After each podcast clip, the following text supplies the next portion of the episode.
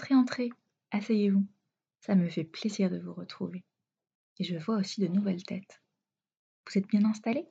Allez, on va commencer. Bienvenue dans la tente des filles. La semaine dernière, nous avions évoqué le lien entre le cycle menstruel et les quatre phases de la Lune.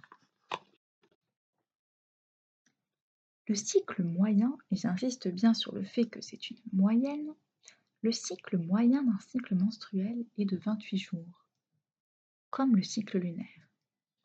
Et 28, en gematria, c'est la lettre Kaf, 20, et la lettre Chet, 8, qui forment le mot Koar.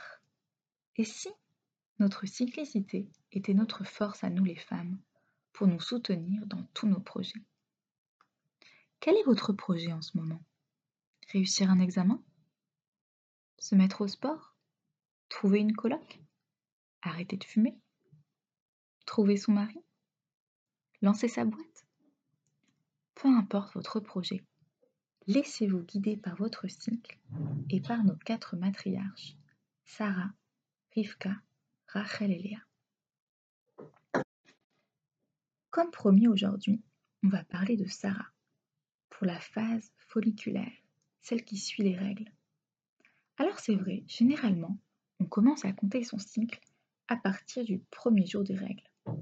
C'est concrètement la manière la plus simple, car c'est le caractère le plus observable. Mais si on réfléchit, l'écoulement sanguin des règles marque bel et bien la fin d'un cycle, qui repart à zéro une fois les règles finies. Alors que se passe-t-il physiologiquement et hormonalement? Après les règles, le taux d'œstrogène, une hormone fabriquée à partir du cholestérol et produite par nos ovaires, augmente fortement. Cet œstrogène agit comme un booster, un boost pour reformer la muqueuse de l'utérus qu'on a perdue pendant nos règles. Cette muqueuse, appelée endomètre, est nécessaire pour la nidation d'un éventuel embryon. Ce booster agit dans tout notre corps et l'on ressent un réel regain d'énergie et de confiance. C'est certainement cette phase qui est à l'origine du mythe qu'une femme est multitâche. Nous avons donc naturellement un regain d'énergie boosté par nos oestrogènes. C'est top, mais il existe un risque, le risque de se disperser ou d'agir sans objectif. Vous savez, quand on a des tas d'anglais ouverts, qu'on enchaîne les entretiens, les visites, et que tout ça ne mène à rien. Ça vous parle? Alors pour ne pas gaspiller son énergie pendant cette phase cruciale, je vous invite à nous inspirer de Sarah Menou. Sarah notre matriarche, dont il est dit que chaque jour de sa vie ont été mis à profit.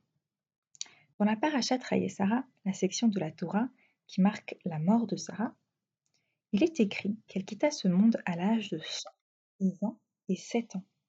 Rachi, grand commentateur français du XIe siècle, explique que chaque année de sa vie, Sarah avait 100 et 20 et 7 ans. C'est à n'y rien comprendre. Y avait-il trois Sarah? Voyageait-elle dans le temps? Bien sûr que non. Il faut comprendre cela comme des qualités. 100 ans représentant la qualité de la sagesse, 20 ans l'ambition et la force, et 7 ans la candeur l'innocence. Ainsi, chaque jour de sa vie, Sarah a agi tant avec sagesse qu'avec force et en toute innocence. Sarah a mis la barre très haut, et cela d'autant plus remarquable que sa vie était plutôt triste. Sans entrer dans toutes les péripéties de sa vie, qui concernent essentiellement le couple Abraham et Sarah, et qui pourraient faire l'objet d'une étude en soi, nous nous intéresserons ici à la personnalité et aux actions propres à Sarah. Alors, qui est Sarah quand elle n'est pas la femme d'Abraham et la mère d'Isaac? La première fois qu'apparaît Sarah dans la Bible, elle est aussi appelée Iska. Dans la tradition juive, le nom révélateur d'une dimension de l'être qui le porte.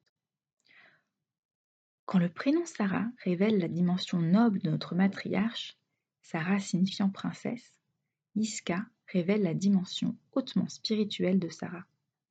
On retrouve dans Iska la racine soka du verbe contempler.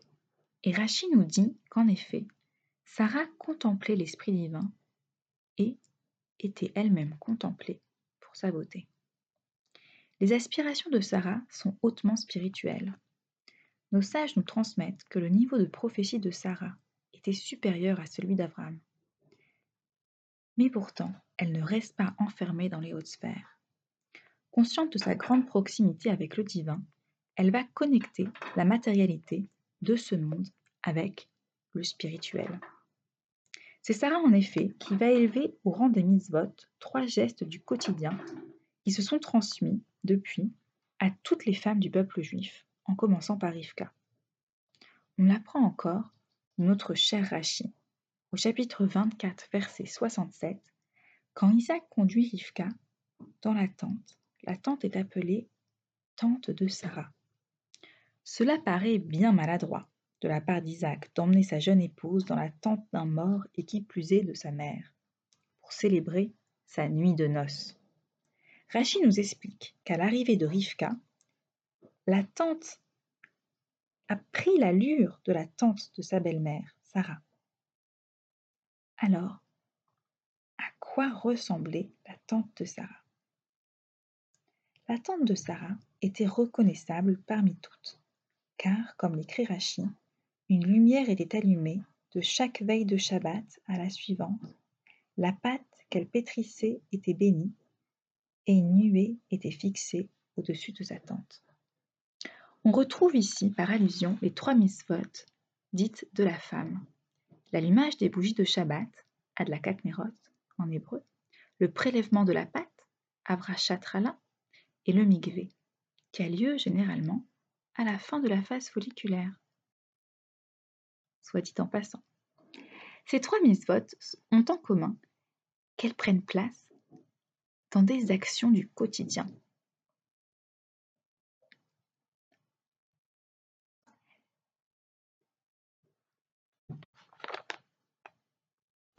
De simples bougies bien nécessaires pour voir, une pâte à pain on ne peut plus matérielle, et l'union charnelle des époux sont élevés dans la sainteté pour la première fois avec Sarah.